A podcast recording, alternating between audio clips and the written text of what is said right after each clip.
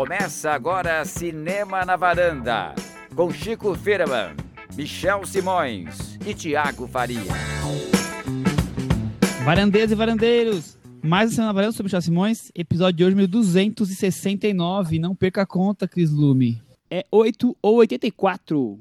880 ou 84? Chico Firman. De volta para o passado dessa vez, né? Vamos fazer essa viagem no tempo, que foi a, a proposta do filme Mulher Maravilha 1984, da Patty Jenkins, que finalmente chegou aos streamings, né? Depois de estrear nos cinemas é, pandêmicos, agora está nos streamings. É isso aí, Thiago. Então, o filme estreou ano passado, ele concorria ao Varanda Awards ano passado, mas ele só chegou aos streams esse ano, quando nós estamos falando dos filmes que só quando chegam nos streams, é A Hora e a Vez de Mulher Maravilha 1984, assim como também o filme Monos, colombiano, que nós vamos falar hoje, também estreou nos streams essa semana. Então são os dois temas de hoje, né? Isso aí, Michel. Acho que a única coisa em comum entre esses filmes é que eles começam com a letra M, né? É a única coisa em comum. o... E os dois são filmes de ação, né? É.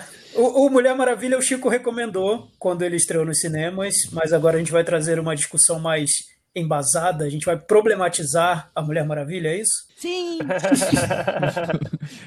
Vamos ver o que vai sobre, sobrar de Mulher Maravilha e de Monos hoje. Antes de falar dos filmes, o, o, o Chico tem algum recadinho? Alguma coisa está acontecendo no Oscar? Vale algum comentário, boletim? Vale, na verdade o que acontece? Essa semana é uma, é uma das semanas mais decisivas, né? Porque a gente tem na quarta-feira a, a, a, o anúncio dos indicados é, ao Globo de Ouro, na quinta-feira saem os indicados ao SEG e também saem, saem as long lists do BAFTA, que agora vai ter tipo pré-indicados antes dos indicados finais. E no domingo, se não me engano, saem os indicados do Critic Choice. Então, a gente vai ter essa semana os grandes precursores para as categorias de ator, para as categorias é, principais. A gente vai ver os filmes que realmente estão sendo lembrados. Então, fiquem ligados. Eu e a Cris, e talvez o Michel, o Michel está decidindo que ele está querendo, sei lá, se esquivar, não sei porquê, etc.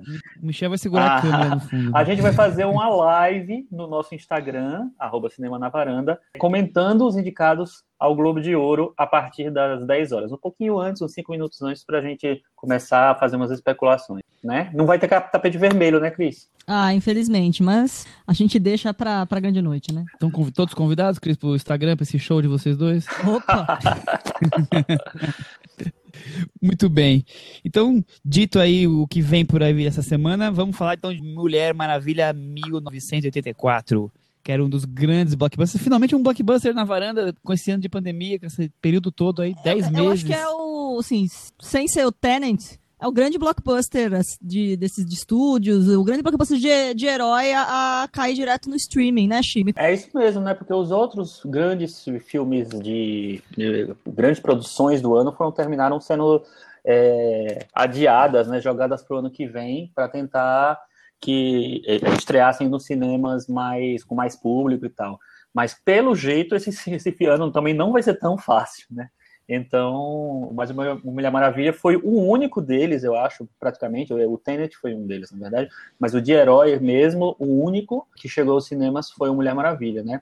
É, o ano passado a gente não teve nenhum filme da Marvel né, no cinema. É, pois é. Então, filme dirigido pela Patty Jenkins, a gente já falou sobre o primeiro Mulher Maravilha e sobre ela no episódio 77, que chamava-se A Princesa Amazona e o Explorador da Amazônia.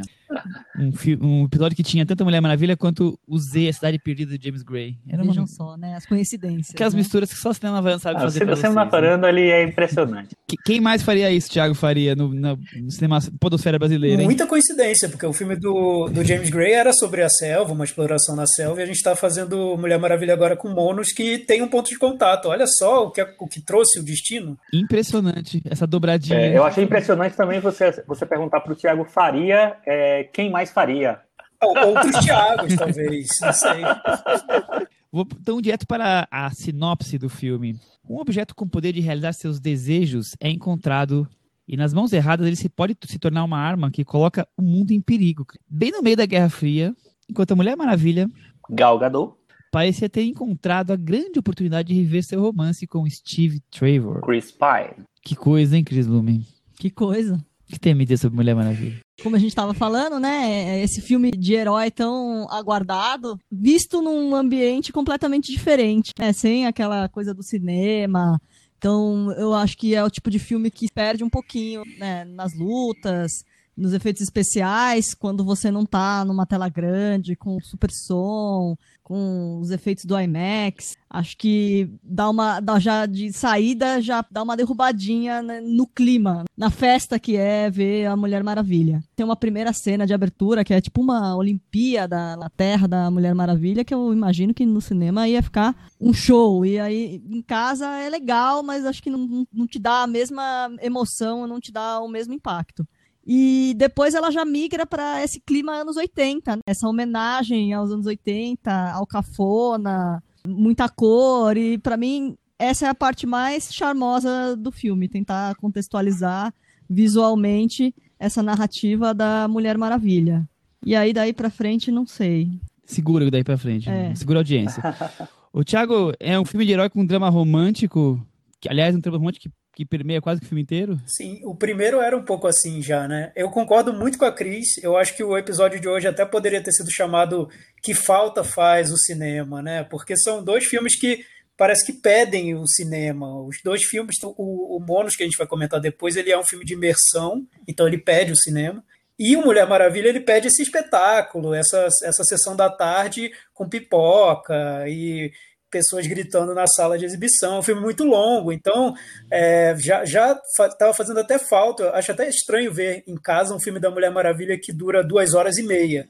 Mas no cinema era super comum, né? Você via Piratas do Caribe durando três horas, Vingadores durando cinco horas, porque é, fazia parte da diversão você ver um filme longo e, e passar a sua tarde no cinema. Então parece que é um filme que pede o cinema. O cinema realmente faz falta nele. É isso, Chico? Sim, acho que sim. Acho que a Cris e o Thiago estão certos. É um filme para ser um grande, um grande espetáculo de, de sala escura. Mas eu achei interessante a, a, estratégia da Warner, que decidiu mesmo assim lançar o filme nas plataformas digitais e não só lançar, como lançar no mesmo dia em que ele foi lançado no cinema, que é a nova estratégia deles para, enfim, para tentar é, fazer acontecer o filme.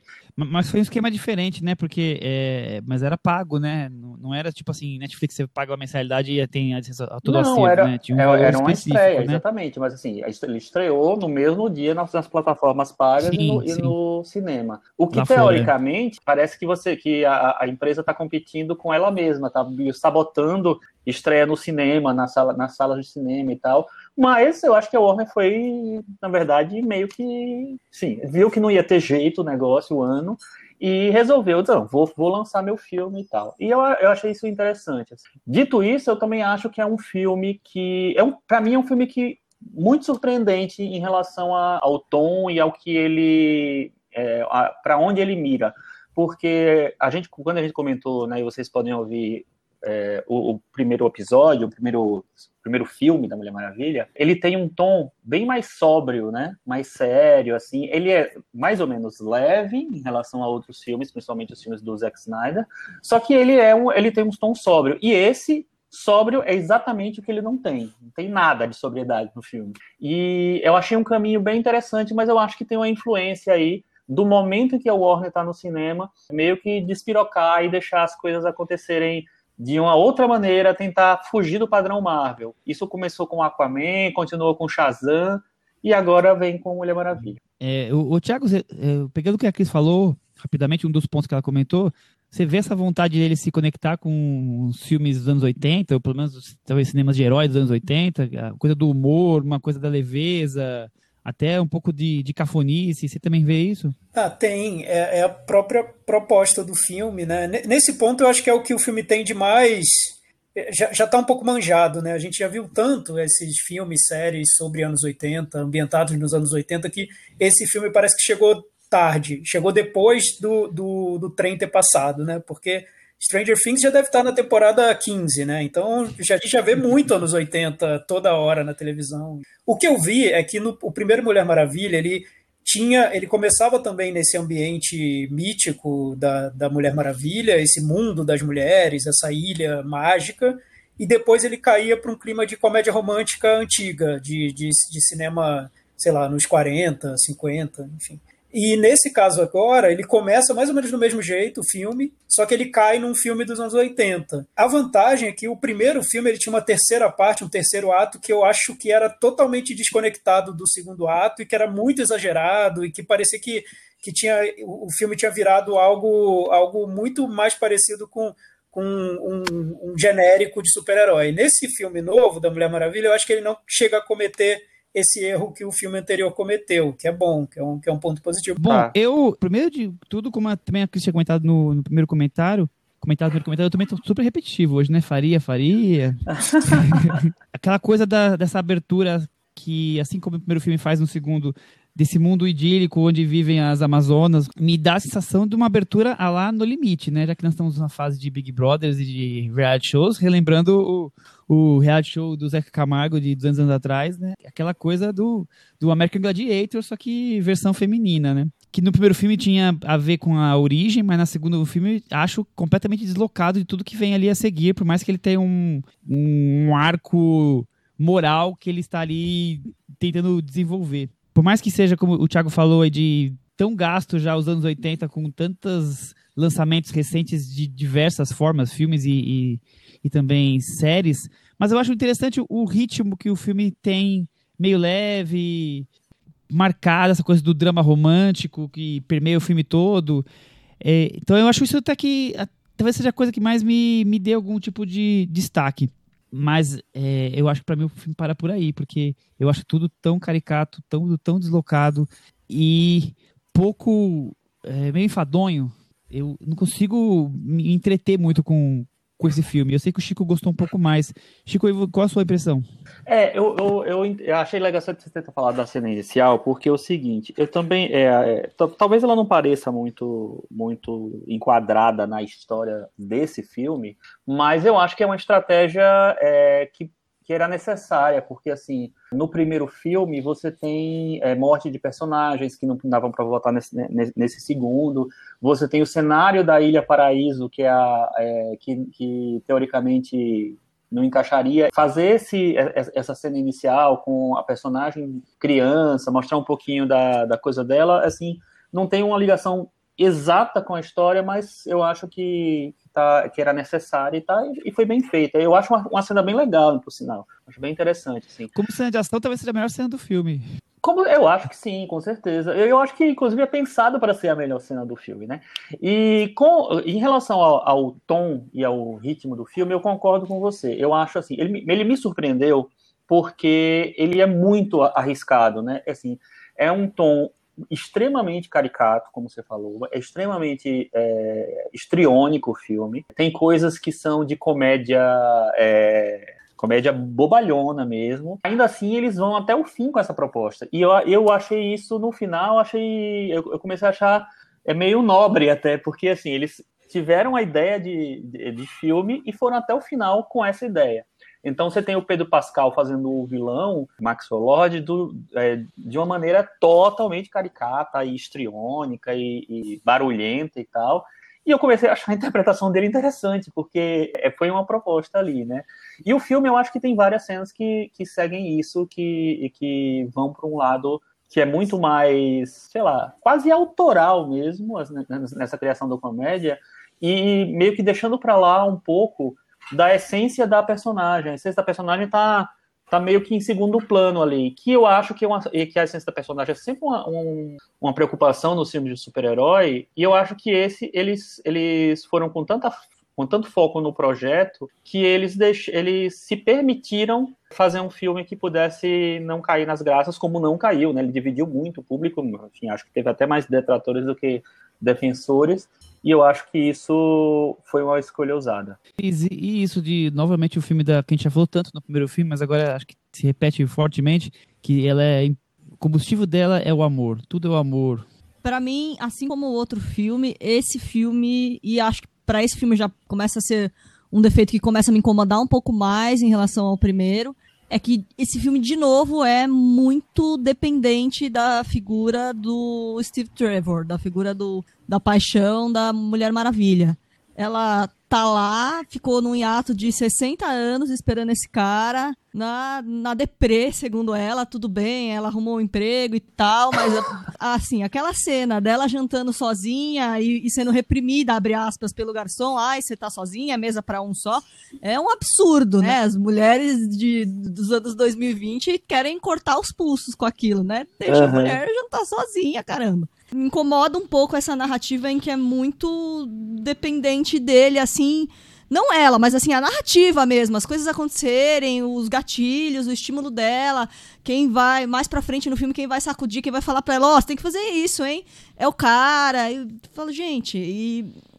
Ela é uma personagem tão carismática, a própria figura da Gal Gadot e tal. Acho que podia, poderia ter um pouco menos disso. Acho que ele tem uma, uma, uma presença interessante quando eles estão no, no, em cenas de ação, por exemplo. Acho que já funciona melhor. Acho que se transforma num, num, num buddy movie bacana.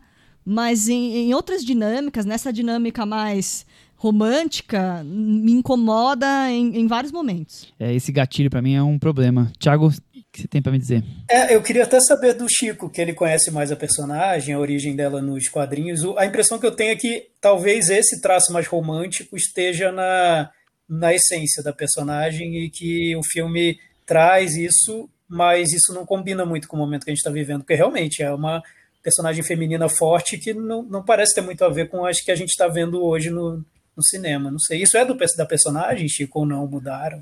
Então, na verdade, o que acontece? O, é, a, o, o personagem, tanto a Mulher Maravilha quanto o Superman são dois personagens muito heróis clássicos, né? No sentido muito. É, sei lá, até quase burocrático da palavra, assim. Eles são muitos heróis que têm que carregar os pesos do mundo nas costas e etc.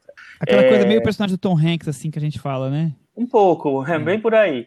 É, aí, mas a questão é o seguinte, assim, é, nesse filme, então assim, ela tem isso, o, o, Steve Trevor é o grande amor da vida dela, nos quadrinhos, sempre foi tal, não sei o que lá, eu nem sei qual é o status dele, se morreu, se não morreu nos quadrinhos, enfim, é, já deve ter morrido e ressuscitado várias vezes, porque a ideia é assim, né, nos quadrinhos, mas não é uma coisa que você assistindo a esse filme, do jeito que ele foi feito, do jeito que ele foi pensado, não é uma coisa que eles precisariam se guiar, então, eles ousaram tanto em tantos aspectos, eles tentaram ser engraçados, ser mais. sair um pouco dessa, dessa, desse lado dramático e tal, que eles podiam ter, ter usado nisso. Então, concordo totalmente com a Cris, e eu acho que a gente falou isso na, na, no, no, primeiro filme. Eu acho também que você tem uma puta personagem, a maior hero, heroína do, do mundo pop, vamos dizer assim, e ela e, é, se move totalmente pelo amor. Eu acho que é nobre de alguma maneira, mas podia ser um pouco mais engajado. É, é... eu acho isso. Eu acho que dá para ter essa, isso, mas eu acho que a narrativa vai ficando muito dependente. Em várias viradas, sempre tá a coisa do, do Steve Trevor lá. Eu falei, gente, mas a gente vai continuar nisso. Acho que no primeiro filme a gente sentiu isso. Num segundo, que eu acho que, é, como você falou, abre portas para tantas possibilidades dava para ter engatado em, em outras histórias, eu acho. É, eu acho que eles quiseram retomar a, a, a, parceria do Chris Pine com a, com a Gal Gadot, que deu certo no, no, no, primeiro e tal.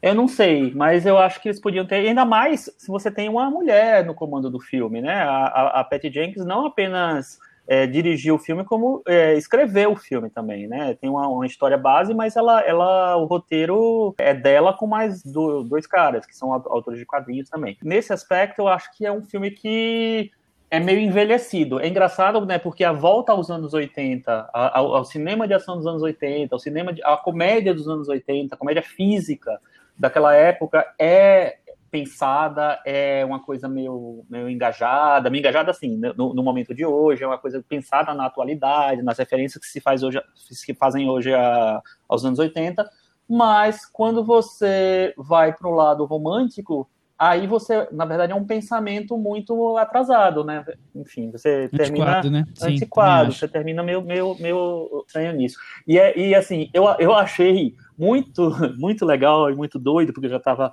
achando aquela, aquela, o tom do filme, eu já tinha entendido qual era a ideia, então eu achei que Poxa, aquela, a, a explicação para a volta do Steve Trevor é um negócio muito, assim, quase, sei lá, um armengue, né? Enfim.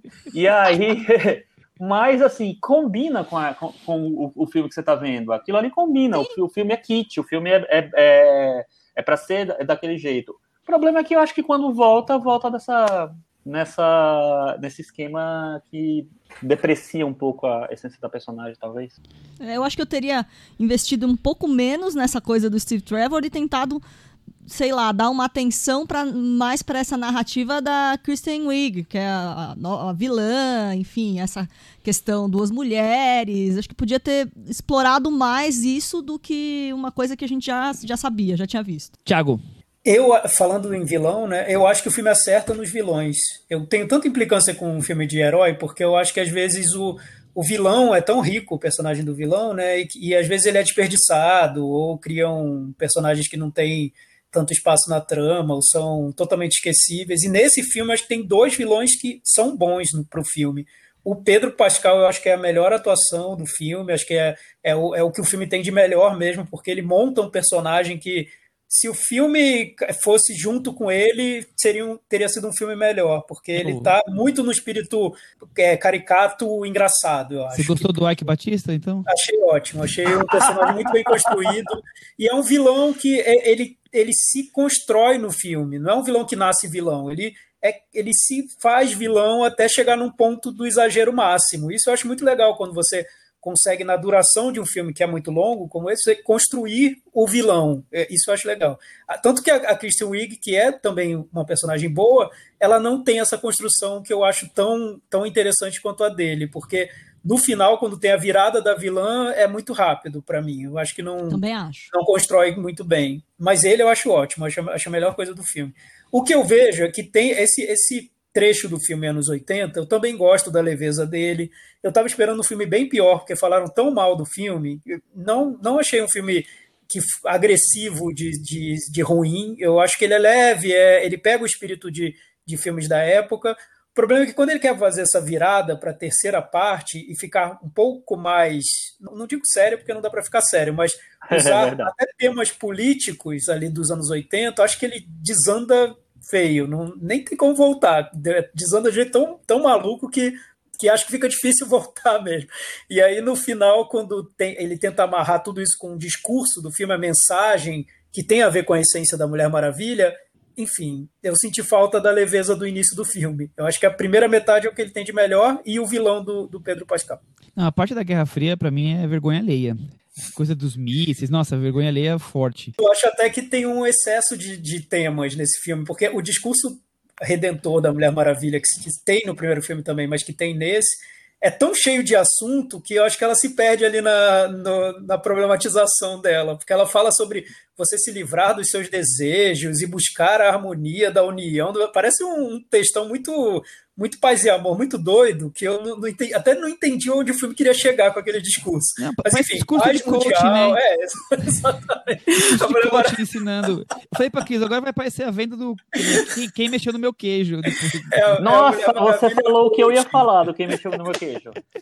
Desculpa. Eu ia falar isso. Quem é, mexeu na minha pedra. Eu acho o maior conflito do filme é justamente assim. Você tem um, você é muito radical na sua proposta, que é não quero saber de nada e vou, e vou esculhambar, vou fazer tudo que eu quiser aqui, o tom que eu quiser, a comédia que eu quiser, enfim, vou fazer da, da Mulher Maravilha o que eu quiser. A Patty Jenkins está chegando e dizendo isso. Ao mesmo tempo, eu acho que ela tenta amarrar de um jeito muito tradicional. Então, eu acho que tem esse, esse discurso enorme que o Tiago falou, tem essa, essa parte política que o Michel falou também, que é, eu acho que podia estar tá lá, mas talvez de uma outra maneira, não sei. Por exemplo, no filme do Superman, no primeiro, né, tem, também tem a coisa dos, a crise dos mísseis, tem faz a, a, a Terra voltar no tempo e tal. Sim. Só que o Richard Donner é um, é um diretor que ele tem uma mão, ele, ele sabe tanto fazer esses filmes industriais que isso é muito fluido no filme, é muito tranquilo no filme. E, e, assim, apesar de ter algumas coisas muito caricatas no filme, tipo o Lex Luthor do, do Gene Hackman, o filme nunca perde aquele tom do Superman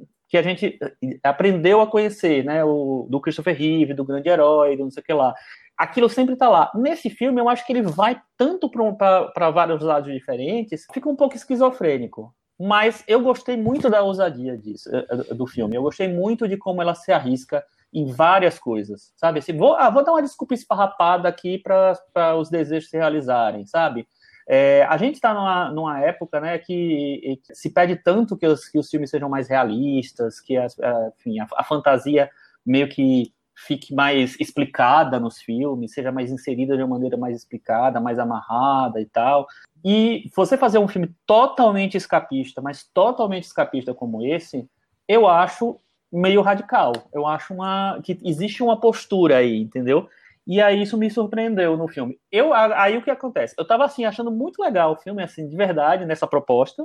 E olha que eu sou fã de quadrinhos, eu queria os personagens um pouco mais tradicionais, enfim. Quando o filme, eu vi que o filme ia se arrastar demais, eu comecei a achar Tá bom, né, Patty Jenkins? Vamos lá, né? Vamos dar pra Cris editar que vai ficar melhor, viu? Então. É, faltou a Cris ali editando, eu também senti. E, e, uma outra questão que eu achei um pouco aleatório jogar para os anos 80, é claro, todo mundo gosta dos anos 80 e virou moda e tal. Mas, poxa, faltou ver a Mulher Maravilha cair lá no fim dos anos 60. Imagina a Mulher Maravilha 68, 69, no, no meio da Revolução Feminista, cai a Mulher Maravilha em busca do amor da vida dela. Teria sido um filme muito interessante, eu acho. Quem sabe pode ser feito pelo o Garrel, digamos assim. Nossa, que isso! Jesus!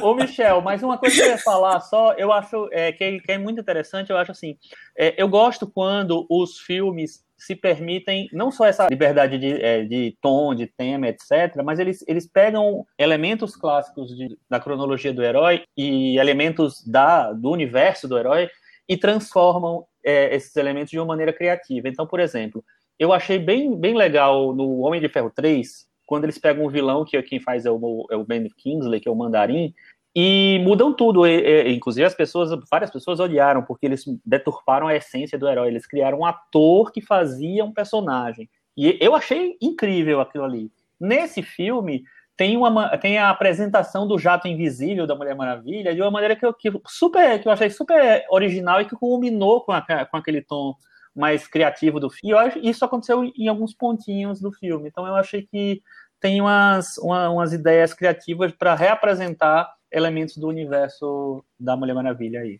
Michel, Legal. só uma questão antes da gente ir para o Meta Varanda, que eu queria saber se você gostou, se incomodou ou não.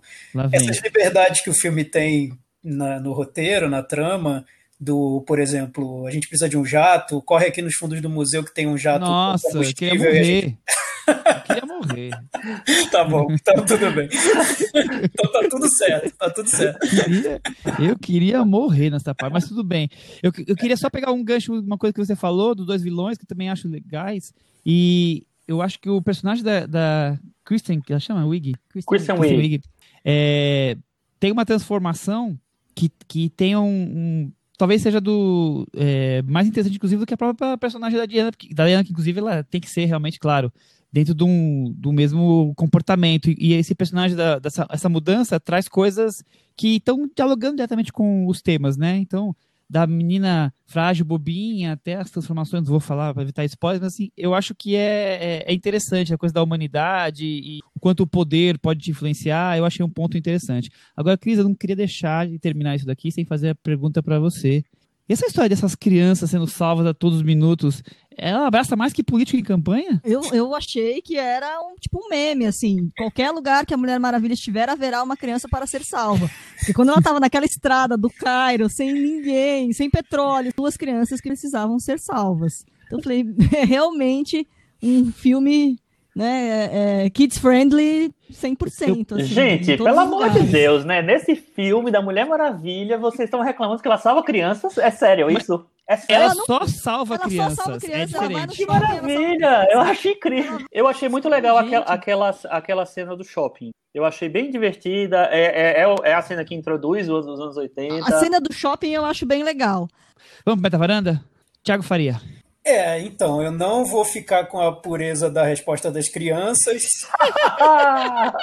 e vou dar nota 4,5. Ah, eu não vou conseguir superar o que o Thiago falou agora, nunca mais. Batível. Eu vou falar que a nota é 3,5, Cris. Que isso? Nossa, eu achei muito chato. Antes de dar minha nota, eu quero fazer um momento spoiler Vamos e lá. falar de mais uma coisa que me incomodou no filme. Momento spoiler, você que tá aí e ainda não assistiu, pode dar o seu pause quando tem. Você tem uma homenagem no filme, no final do filme, uma cena extra à Ah. Marvel, que é uma homenagem. Aí você. Aí acontece a cena, aí você vê a cena, você pode ficar na dúvida sobre quem é ou não, faz parte do, né, da brincadeira. O Wikipedia tá aí pra isso. O filme faz questão. Olha, você acabou de ver fulana de tal. Pô, gente, a- a sutileza ficou em casa. Quatro e meio. Muito bem. A Cris derrubou até a cena pós É, pra mim foi que nem, Chico, que nem essa coisa de, ai, vamos mostrar uma A foto. fotinha. Chico, levanta essa nota do Mulher Maravilha aí, vai. Óbvio que eu vou levantar, né? Eu vou dar nota 6. Muito bem. Um com filme ousado com esse, pra notas- mim, se tivesse a categoria no, no- no- do Varanda Awards. Filme mais ousado, Ousadia, Mulher ousadia. Maravilha, Ousadia e 1984. alegria. Ousadia e alegria. e crianças.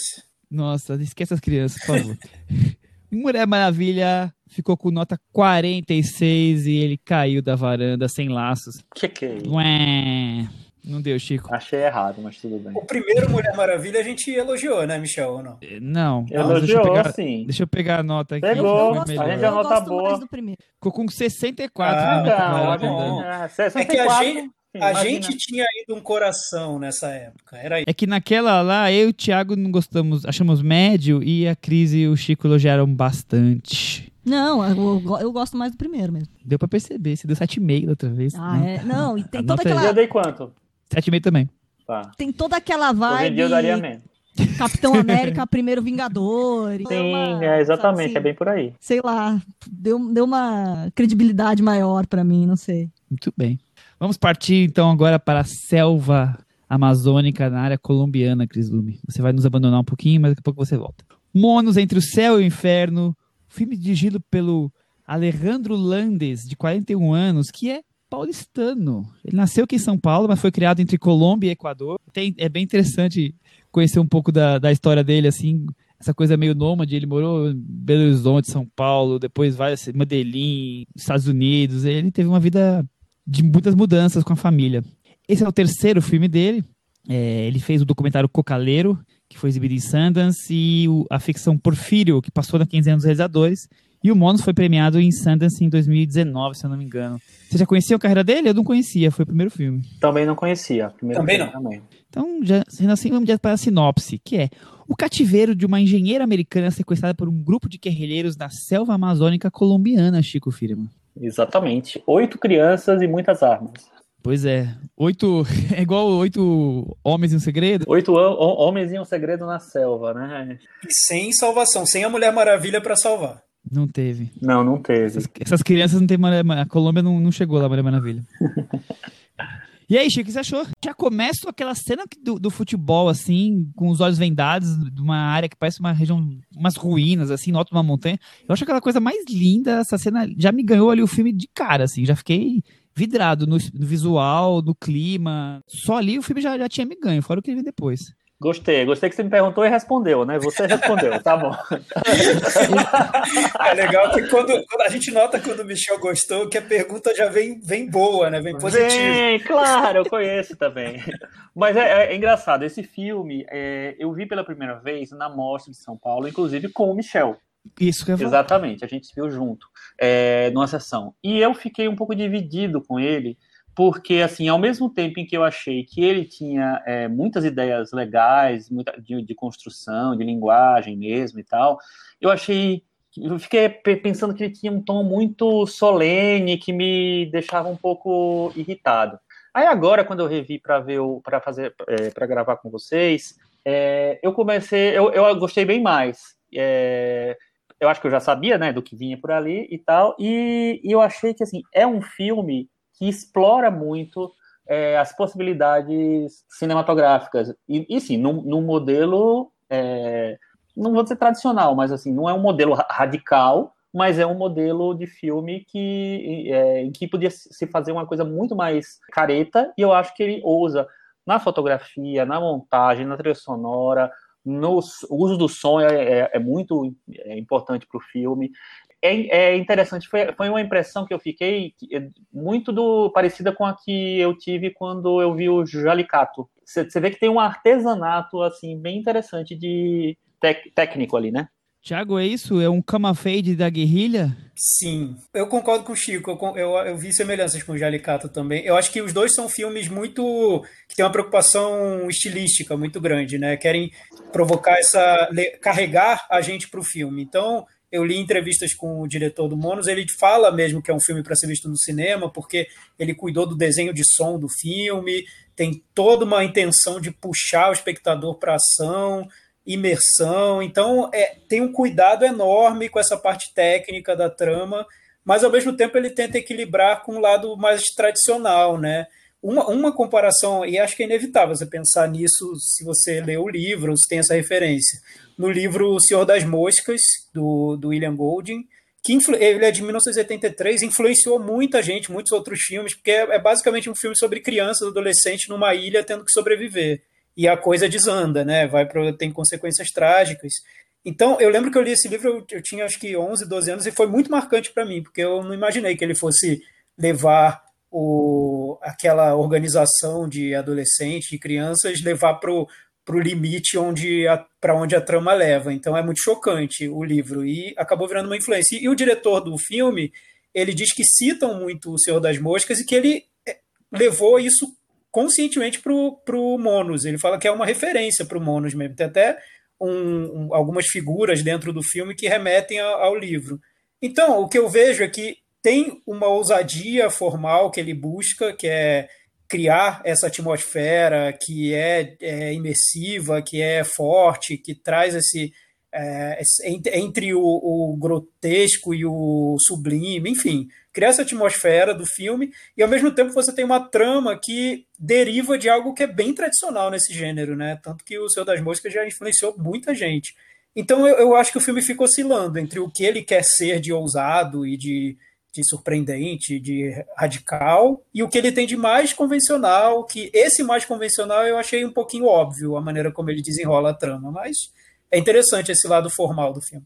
É, eu acho muito interessante como ele consegue, pelo menos eu assistindo, essa coisa do sensorial, do enigmático, do alegórico, é, e também isso desse esse grupo de jovens que eles estão ali seguindo essas ordens militares, aquela organização é como se fosse um braço da Farc, digamos assim, né?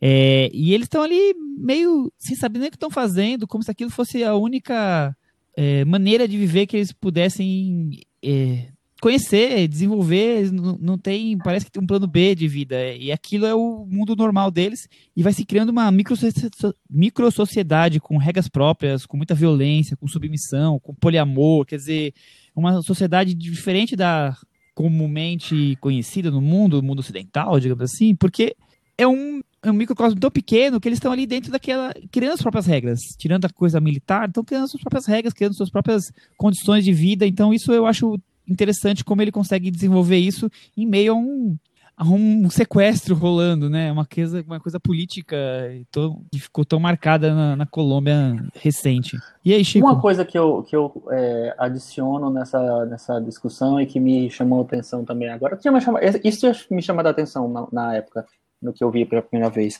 é que o filme tem, ele trabalha com tantos, tanto esses elementos técnicos, mas ele trabalha num tom que, no começo do filme, se você não tem tanta informação sobre o filme, e eu não, eu não tinha quando eu vi a primeira vez, você fica na dúvida se ali tem algum elemento de fantasia, né? Se tem alguma coisa fantástica ali, uma é, para onde vai aquilo, porque tem, tem, uma, tem elementos políticos que você percebe, mas depois tem umas coisas que parecem realmente um, uma trama de fantasia, de, de horror, ou de meio esquisita, assim, fora, fora da, da tradição. E isso eu achei interessante, porque o filme vai flutuando, ele vai saindo um pouco, a, a, a maneira, à medida que, as, que as, os personagens vão saindo daquele cenário inicial, é, o filme vai saindo um pouco, fugindo um pouco desse aspecto mais fantástico, o cenário inclusive ajuda, né?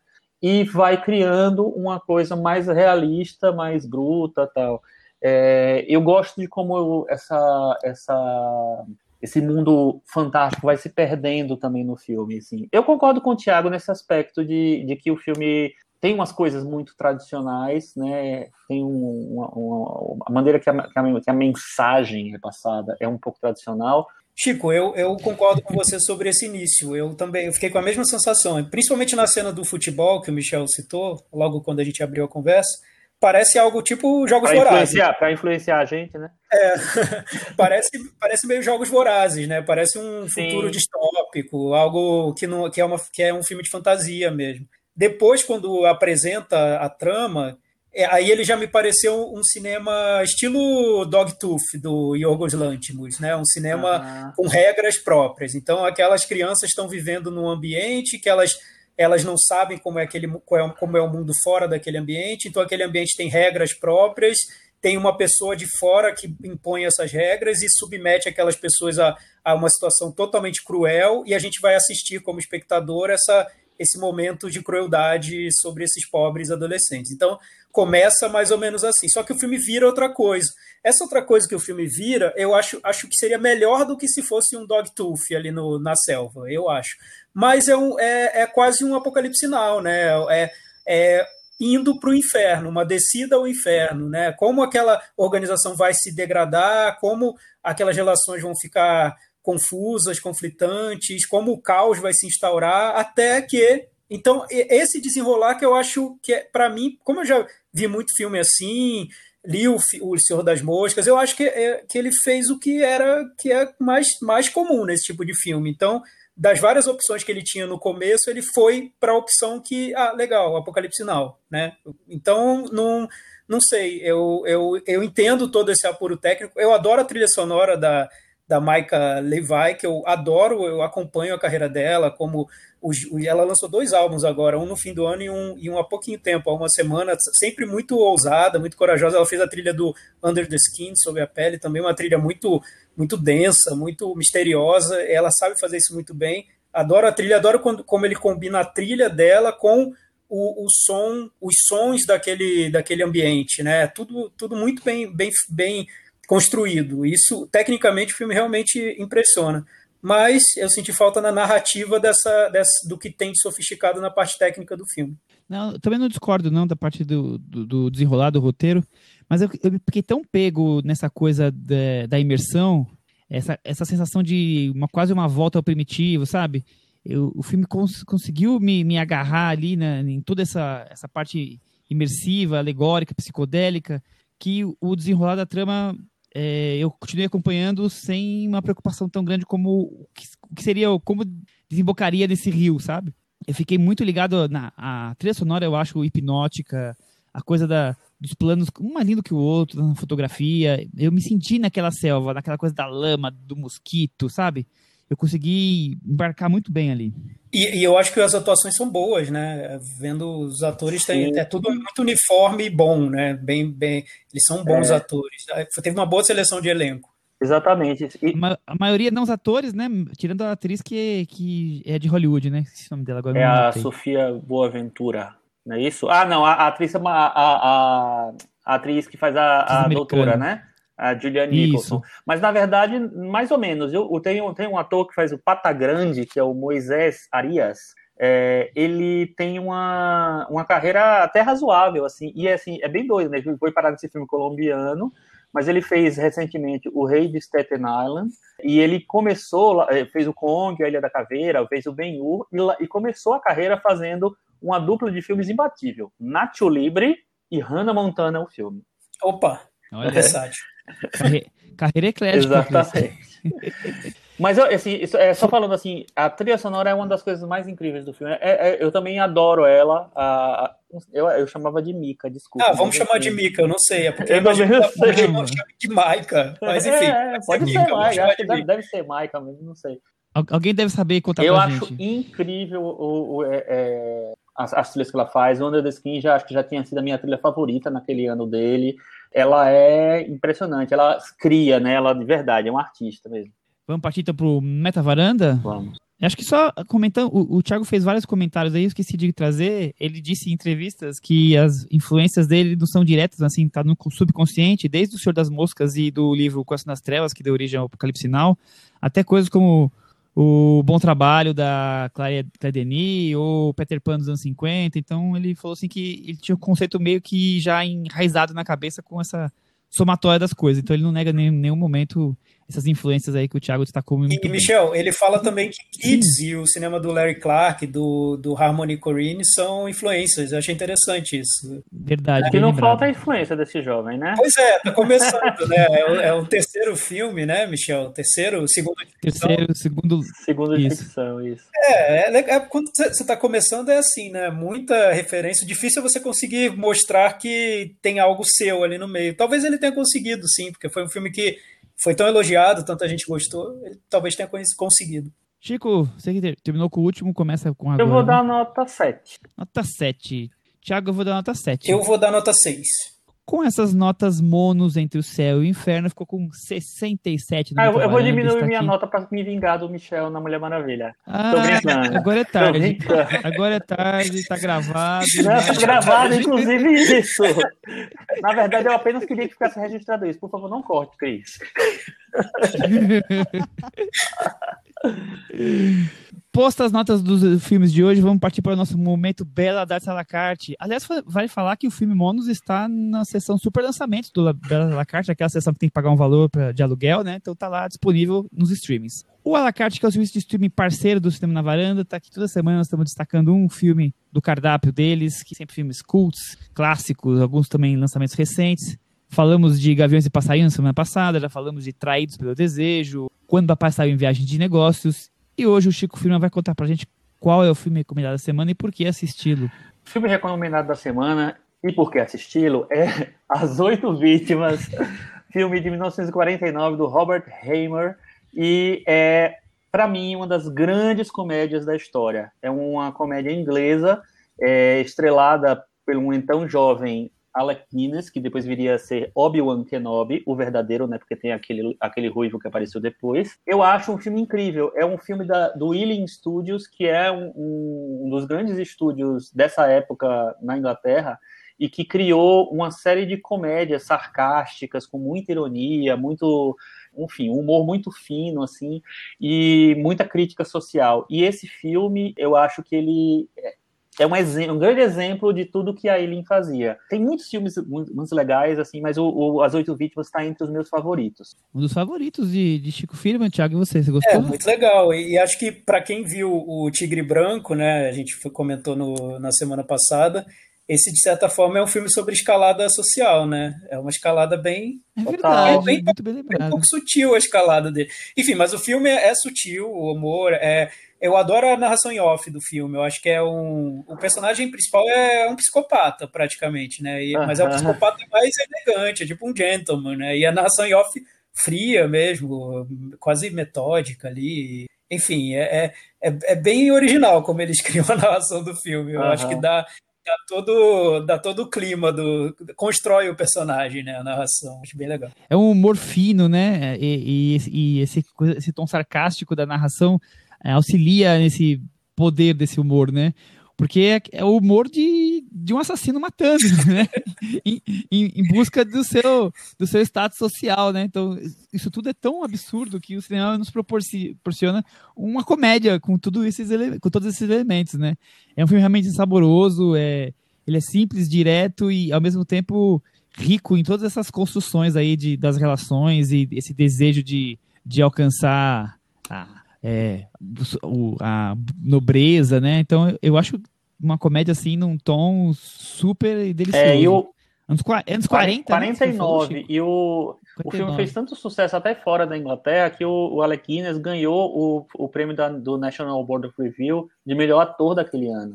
É, Ele faz vários papéis. Exatamente, filme. assim, ele, ele é um puta ator, né, assim, a- a- ele ficou conhecido como o Obi-Wan Kenobi para o mundo, mas ele já era um grande ator inglês, né, um dos maiores, talvez, e nesse filme eu acho que ele mostra toda a versatilidade dele e o poder dele de sedução, vamos dizer assim, porque é, eu acho meio impossível assistir esse filme e não ficar impressionado com ele. Muito bem, então, recomendação da semana aí no Momento Pesado da Cartas, As Oito Vítimas. Vamos pro momento puxadinho da varanda. Cris, você quer falar sobre WandaVision e suas mudanças? Ah, posso falar rapidamente, né? Foi o último episódio aí lançado na última sexta-feira, foi o ponto de virada, né?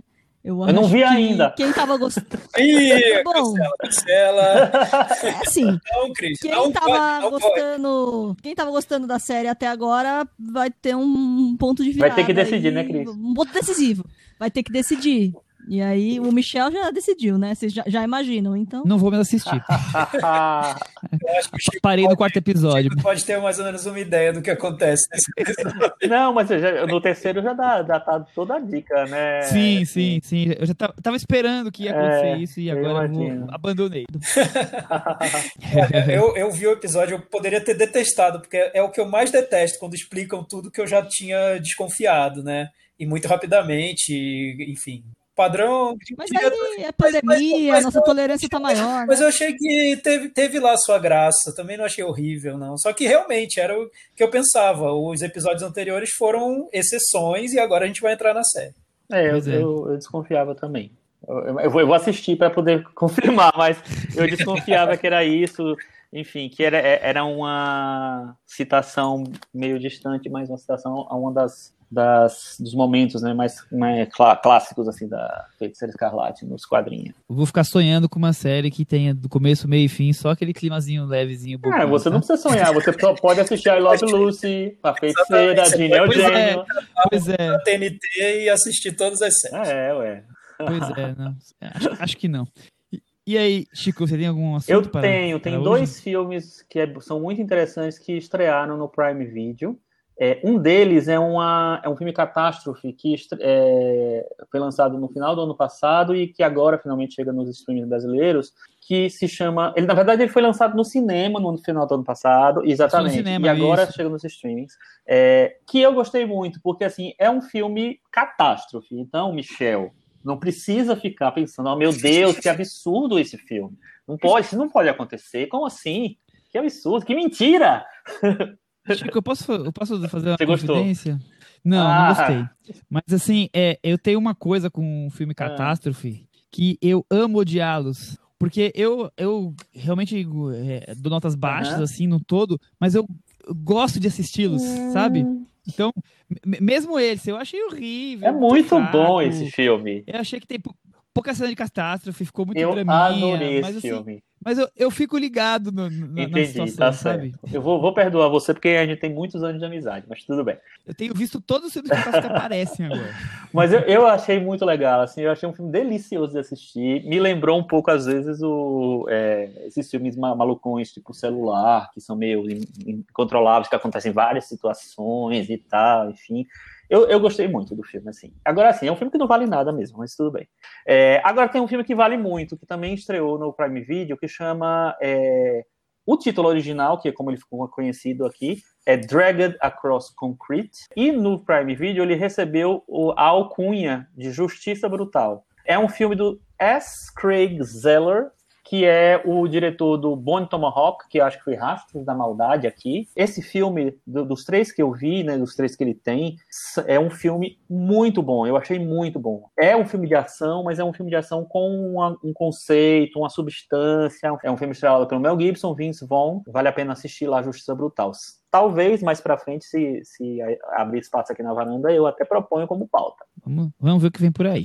Eu também assisti alguns filmes que caíram agora nos, nos streamings, começando com um dos tipos de cinema modernos aí mais favoritos do Thiago Faria, que é o cinema espanhol.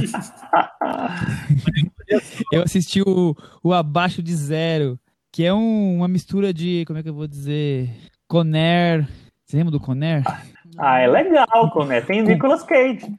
Nicolas Cage, Exatamente. Nicolas Cage. Com- Se tiver, já tem uma vantagem. Não, não tem Nicolas Cage. É com, com uma coisa de thriller, assim. É, é um filme dentro de, uma, de um carro forte, bandidos tentando escapar, alguém querendo pegar um dos bandidos ali dentro, e a coisa vai se desenrolando. Tem seus momentos interessantes dentro do, do carro forte. Depois que ele sai do carro forte, aí desanda completamente e vai pra qualquer nota. E esse filme Mas tá onde? eu, eu acho inter... Tá na Netflix, chama Abaixo de Zero. Então a, a pr- primeira hora assim é mais interessante dentro do, do, do carro forte ali, a disputa entre quem tá dominando a situação. Eu achei um filme ali é mais interessante. Depois a coisa desenrola de um jeito que eu falarei pro Thiago não assistir. Eu, eu, eu esqueci de comentar aqui. A gente falou alguma coisa sobre o Adu? Não, né? Não. O, eu também não vi, eu sei que o Adu é, é, é mais indicado por. Eu vou falar bem rapi, rapidinho. Eu vi o Adu no dia que o, que o saíram os indicados ao Goya, que é o Oscar espanhol. É, ele teve três indicações, é o número um de indicações, etc. Adu é simplesmente um dos piores filmes que eu vi na minha vida. Assim, de verdade, assim, é aquele filme que é exploração do começo ao fim. Se você achou Cafarnaum exploração, Adu leva isso à enésima potência. Enfim, eu, eu vou dar um spoiler porque eu acho que merece. Tem até uma pessoa é, caindo de um avião, sabe? É. Tem. É, não, você tem. É, Netflix, net, né? Tá, está Netflix, na Netflix, né? lá, é uma produção da Netflix. E assim, eu, sinceramente, eu não entendo três indicações, velho. Eu não daria nenhuma. Mas enfim. Eu, eu, eu acompanho um, um podcast espanhol de cinema, né? É, e eles também não, não, eles, eles, claro, eles têm uma visão um pouco mais positiva do Adu que você está falando, eu não assisti Adu, mas eles também não acham que, que seja um, um, grande filme. E ninguém na Espanha acha que ele é o favorito para ganhar o Goya. O favorito é o. chama Las Ninhas, Schoolgirl, que tem acho que 11, 10 indicações, que é o grande favorito para ganhar. Eu já tô torcendo lá, por esse filme, assim... sem ver, porque sinceramente. Vamos pro encerramento com aquele momento? Do ouvinte com o Tiago Faria. Cantinho do Ouvinte é o espaço para os comentários dos nossos varandeiros que acompanham o podcast lá no blog cinemanavaranda.com. Para variar um pouco, hoje eu vou pegar um comentário que não veio do blog Cinema na Varanda. Entrem lá, Opa. comentem, deixem o, o, o desabafo, tudo que vocês quiserem lá no blog, mas também comentem nas outras redes, como fez o nosso ouvinte ilustre, Diego Bauer. Oh, Diego Bauer, sim. Então, Diego Bauer disse o seguinte: Amigos, comecei a ouvi-los logo no início da pandemia, em março do ano passado. Então, olha só, o Diego chegou naquele pior momento, né? Chegou quando a gente estava acordando, com a cara toda amassada, chegou o Diego Bauer para ouvir o podcast. Metódico, preferi não ouvir os episódios novos e voltou. Ele voltou lá nos episódios antigos. E agora eles. Ou seja, só pior. É horrível, né? horrível. Aquela coisa que você não quer mostrar para as pessoas, a pessoa vai lá, cavucar no seu passado para te, te descobrir. Enfim, chegou agora no episódio 145. É o que ele disse é o seguinte: o curta-metragem dele tá na Mostra Tiradentes, que terminou nesse domingo, né, Chico? Ontem, isso. acabou domingo, isso. Meu sonho seria saber a opinião de vocês. Um 5,5 do Michel seria muito comemorado. eu acho. Não, um 5,5 do Michel é, é Goya, eu acho. Já, já vai, vai ser Goya. Aí ele falou que adora o programa, pensou em escrever várias vezes, mas sempre me detinha no último momento. É muito interessante ouvir vocês sobre fatos do passado. É interessante, eu colocaria aspas no interessante, mas beleza. Especialmente os comentários sobre os festivais pelo mundo. Mando aqui o link do filme. Olha, é corajoso, Diego. Mandou o link do filme para a gente assistir, para o Michel assistir. e o Michel, Michel assistiu. assistiu. Diga aí, Michel, o que, que você achou de Enterrado eu... no Quintal? Eu achei super legal o Enterrado no Quintal. Eu dou mais do que 5,5 pro, pro Enterrado no Quintal, tá? Fica tranquilo, tá? Nota 6, 6,5. Tá? Mas achei, achei legal o filme dele. Sucesso pra você com curta e que continue a carreira. Queremos saber quando você chegar com eu, eu, eu vi também. Eu fui ver o Enterrado no Quintal, né? Pede pra ver, eu vou, vou ver, né? Eu tô vendo um monte de filme que ninguém pede pra eu ver. Eu, pois é, pra eu então. ver. Jenkins ver, não, não, pediu e você assistiu. Não, é, ninguém, Jenkins não pediu. Os diretores todos lá da Mostra Tiradentes não pediram, fui lá e vi. Enfim, ele tá pedindo, eu fui ver. O, eu, eu acho interessante o gênero com que ele trabalha. É um filme, é um filme policial, bem realista, né? E, e que não parece ser o que ele é no final. Acho que ele acabou me surpreendendo. Então, achei, achei bem curioso tu, tudo. O uso de locações, o, o, o gênero que ele escolheu para o filme. Enfim, acho que tem um caminho aí como eu gosto, gosto de falar, tem um caminho bonito para trilhar. E eu queria dizer que eu também assisti ao Enterrado no Quintal. E eu gostei do filme também. Eu achei, eu achei bem, bem legal, assim. E eu achei que ele ousa umas coisas. Eu achei, achei que ele vai nos caminhos meio radicais, às vezes. Eu acho, eu acho bem interessante. Eu acho que é um filme tem um conceito ali. E eu enfim, para mim, um filme que já que, que, que, tem uma ideia, um conceito que ele leva até o final, ele já, já ganha pontos para mim. E eu acho bem interessante o que ele faz no, no, no curta dele. Então, Chico, vamos fazer a campanha Netflix dê milhões para o Diego Bauer fazer a série policial que a gente quer ver em Manaus. Eu, Boa, eu tô, tô dentro, tô dentro. Onde assina? Temos mais comentários por aí, Michel? A Cris tem no Instagram hoje. Eu tenho um comentário aqui da Miriam de Brito. Ela fala sobre o último filme que a gente comentou, o Tigre Branco da Netflix. Ainda não vi o filme, mas depois dos comentários, acho que vou deixar mais pra frente. Quero ver os do Oscar, amo o boletim. mas vai deixar mais pra frente, é, eu sugiro que deixe bem pra frente. Eu Coloca acho lá. Na, da próxima vida, se for possível, né? A, a perder de vista. Porque eu acho que é um filme que você não precisa assistir agora nem nunca, inclusive. Mas alguém também comentou que É, eu tô procurando Chico, aqui, foi, foi a. Flávia Said. Ela viu que filme Isso, ruim é Tigre Branco. Duas horas e cinco desperdiçadas. Acompanha os filmes do Chico, eu, eu né? E dou nota 1.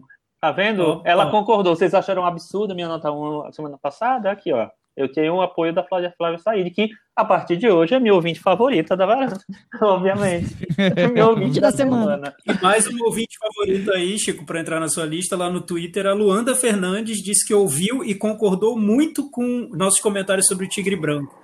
Tratamento banal, simplório, reiterativo, muitas muletas e não sutileza da luta de no retrato da luta de classe. É. E aí ela fez uma pergunta para a Cris, queria saber se a Cris viu o filme enorme e caso tenha visto, o que achou. Ainda não vi, ainda está na minha fila. Em breve, comentários. Essa fila cresce bastante. A fila cresce a cada dia, gente, não está sendo fácil. E aí ela é... fez, ela fez até uma gente... perguntinha aqui pra gente, Opa, pra, tem mais. fez para o Chico e para mim, que é ela disse: o problema do filme, na opinião de vocês, é um problema de direção, de adaptação literal, de ou de uma, um problema de transposição. Enfim, eu ainda acho que o problema do filme principal é de direção, até porque eu não li o, o livro original, né? Para o Chico, imagino que o problema seja a existência. É, não, exatamente o que eu ia falar. É, eu, assim, eu não li o livro também, mas assim, é, me parece que o, o espírito do livro está no filme. Então, é, até porque é meio difícil fazer um, fazer um livro, é, fazer um filme é, que vai por esse caminho se o livro não, não vai também. Eu acho que é a existência do livro. Você viu um problema na existência. Na existência, na existência. O, o, Jackson, lá no Twitter, ele deixou um comentário e, e linkou a gente. Acho que então ele deve ter vi, ouvido sobre o filme aqui no podcast e se inspirado para buscar o filme. Luz dos Trópicos. Ele falou que foi um dos mais longos, bonitos, hipnotizantes e loucos filmes que já vi. Olha aí. Nossa, Legal. eu também, eu achei muito, muito bom, bom esse filme. Achei maravilhoso esse filme. Aí já falei, né? Enfim. Estamos juntos. Deixa eu só falar, é... falar uma coisa. É, acabou o Cantinho do 20? Acabou, acabou, acabou, acho que a gente não pode encerrar sem falar rapidamente da Mostra Tiradentes, né? Que a gente acabou. Sim, mas antes disso, eu só queria dizer um negócio para o Thiago Faria. Thiago Faria, você conhece, você já viu os filmes do Sion Sono? Eu acho que eu já vi um ou dois, viu? Tá. Só que eu não Por quê? Você acha que eu vou amar? Não, porque é o seguinte, o Sion Sono eu, é um diretor que às vezes faz uns filmes que eu acho bem interessantes, às vezes são filmes que muito nada a ver. Enfim. É, é, é 880, como o nome do episódio assim. de hoje. E agora o Sion Sono viu, passou um, um filme dele no Festival de Sundance, que eu assisti, e ele é o primeiro filme dele, eu acho, se não me engano, em língua inglesa, e é estrelado pelo Nicolas Cage. Ah, Nicolas Cage tem muito bom gosto, então. Mano, tem que assistir, muito bom. Já vou ver todos os filmes do diretor, pra porque se Nicolas Cage aceitou trabalhar com ele. Você tá ferrado que acho Ele tem acho mais ou menos uns 50, eu acho. Isso que eu ia falar. Pra, pra correr e ver tudo. Exatamente. Chico, e aí, qual é o seu favorito da, da Mostra Tiradentes, da Mostra Aurora? O... A gente já falou bastante dos filmes não da Mostra Aurora, né? A Mostra tinha acabado Sim. de começar. Né? Falou de Voltei, falamos de dos filmes da Paula Gaetan, mas algum, algum destaque? Então, Michel, eu, o, meu, o, meu, o meu filme da que eu acho final? que é o, é o favorito é o filme que eu acho que você não gostou. que é o Eu Empresa, do Marcos Curvelo. Eu, eu gosto da, da ideia do filme, do estilo do filme. Eu acho que faz uma, uma sátira do que é o, o jovem adulto de hoje. É mais ou menos. Ele, ele pega um personagem que ele tem já no, nos curtas dele, que é o Joder, e é, evolui isso evoluir a história dele. Eu acho só que é um filme que nem sempre ele consegue ampliar é, as discussões que ele lança. Então, às vezes, eu acho que o filme também termina com uns espaços um pouco vagos, assim, é, em que fica meio repetitivo, não sei.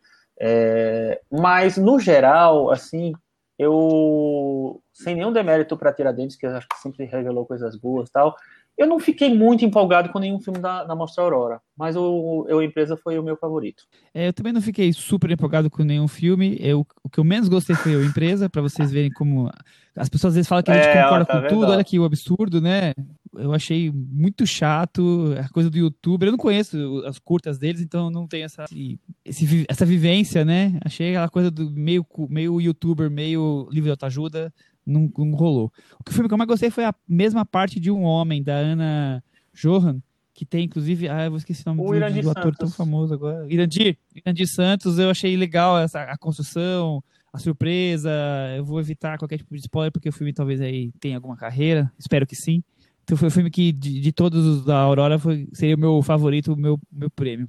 Você tem algum para destacar, Thiago? Então, eu vi todos da Aurora, mas ah, não gostei de nenhum. Então, assim, mas não é um problema, porque eu acho que o legal do, da Tiradentes, da mostra de Tiradentes, é você ver o descobrir olhares que estão começando, nascendo, né? É o início da, da trajetória. Então você vê traços nos filmes que, que você pensa, poxa, vai, vai render um filme ainda muito bom depois, que legal e tal. Então, assim, acho, acho que, não sei, seria até difícil pescar um deles, porque eu realmente não me empolguei com nenhum. Os filmes que eu gostei tão fora, né? Principalmente o da Paula Gaetan, que eu comentei no, no episódio passado.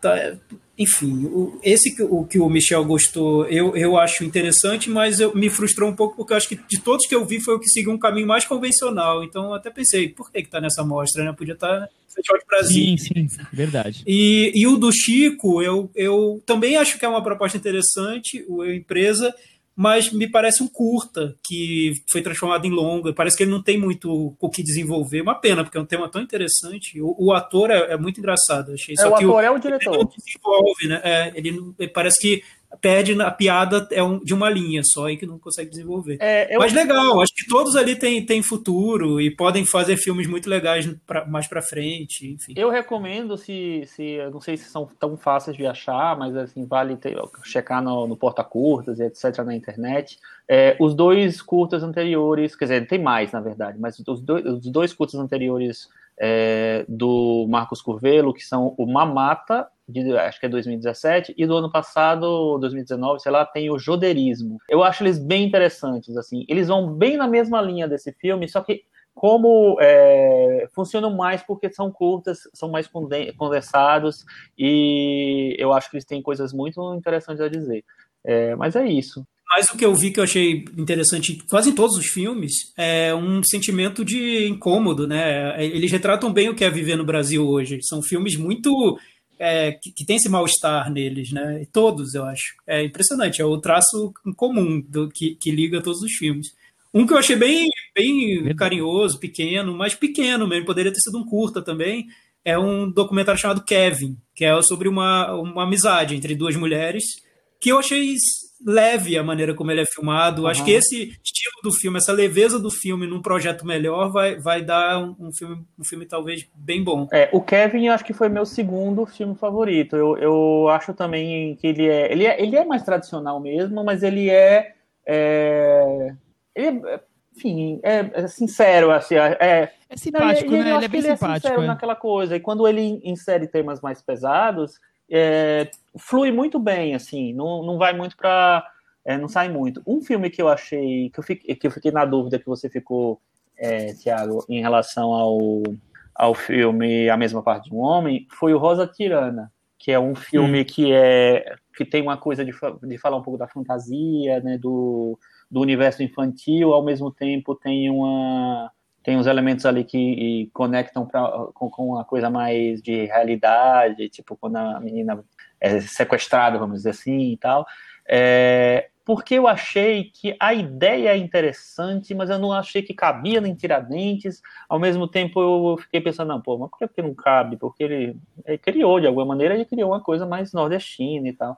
Mas não sei, eu acho que a, a, a ideia é interessante, mas o filme não, não para mim não conseguiu se, sei lá, se resolver. Eu acho que é, eu, eu, isso, isso, acontece muito comigo nesse, com esses filmes, Chico, que é entender o que ele queria mas também entendeu que ele não, não teve, não conseguiu concretizar essa intenção dele, mas isso, ao mesmo tempo, isso é super comum em filme de iniciante, né? Você está começando ainda, você está explorando aqui. Ainda mais quando são filmes de iniciantes que querem experimentar, querem ousar. É sempre aquele, muito arriscado. Tipo aquele Orson Welles, né? Fez aquele Cidadão É. Kane.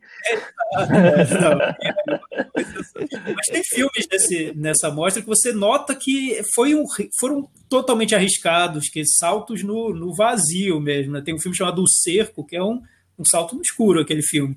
É, eu queria entender super, também. super no escuro. E radical e, e- Não, radical é, né? Poder, mas poderia ter sido um filme radicalmente incrível. E, enfim, ele tentou, né? Foi uma tentativa, mas o resultado talvez não tenha sido aquilo que foi imaginado. Eu vi quase todos os longas que passaram, é, nas outras mostras também. Eu vi um que eu gostei bastante, que chama Mirador. É um, o filme do Bruno Costa, que fala sobre um boxeador que, enfim, a, a ex-mulher vai embora, ele tem que ficar com a filhinha, cuidar da filhinha, então ele tem que conciliar a rotina dele é, de tentar ser um cara que luta boxe com, é, com essa, a, a função de pai. Que eu, eu achei isso é, é muito simples, muito simples. Até eu acho que ele está na mostra Praça, que é a, é, que é mais para filmes que não, talvez não se encaixem nas mostras principais, é, porque a, a proposta dele é, é, é bem mais tradicional.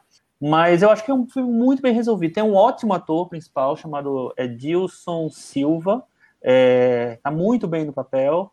E, enfim, eu acho que se arrisca. E, e tem dois filmes que são mais radicais. Um é o, o School, A Máscara de Ayangá, um filme de terror do Capel Furman e do Armando Fonseca, que é, pegam elementos da mitologia brasileira, indígena e, e transformam num filme de terror. Às vezes eu acho que não se resolve em algumas coisas, mas assim, o exercício do terror do cinema brasileiro eu acho muito legal.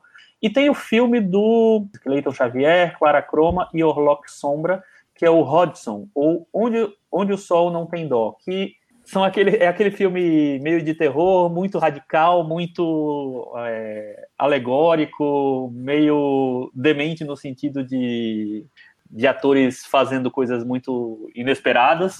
E, mas eu acho que tem um conceito muito legal por trás do filme. Depois desse resuminho de Tiradentes, Cris, acho que poder falar. Podemos encerrar, né? Resuminho, Resuminho, Vocês estão aqui há resuminho. cinco horas falando de Tiradentes. O Chico falou de, de 200 filmes, tem 110, ele falou de 200. então é isso aí, até semana que vem. Tchau. Tchau.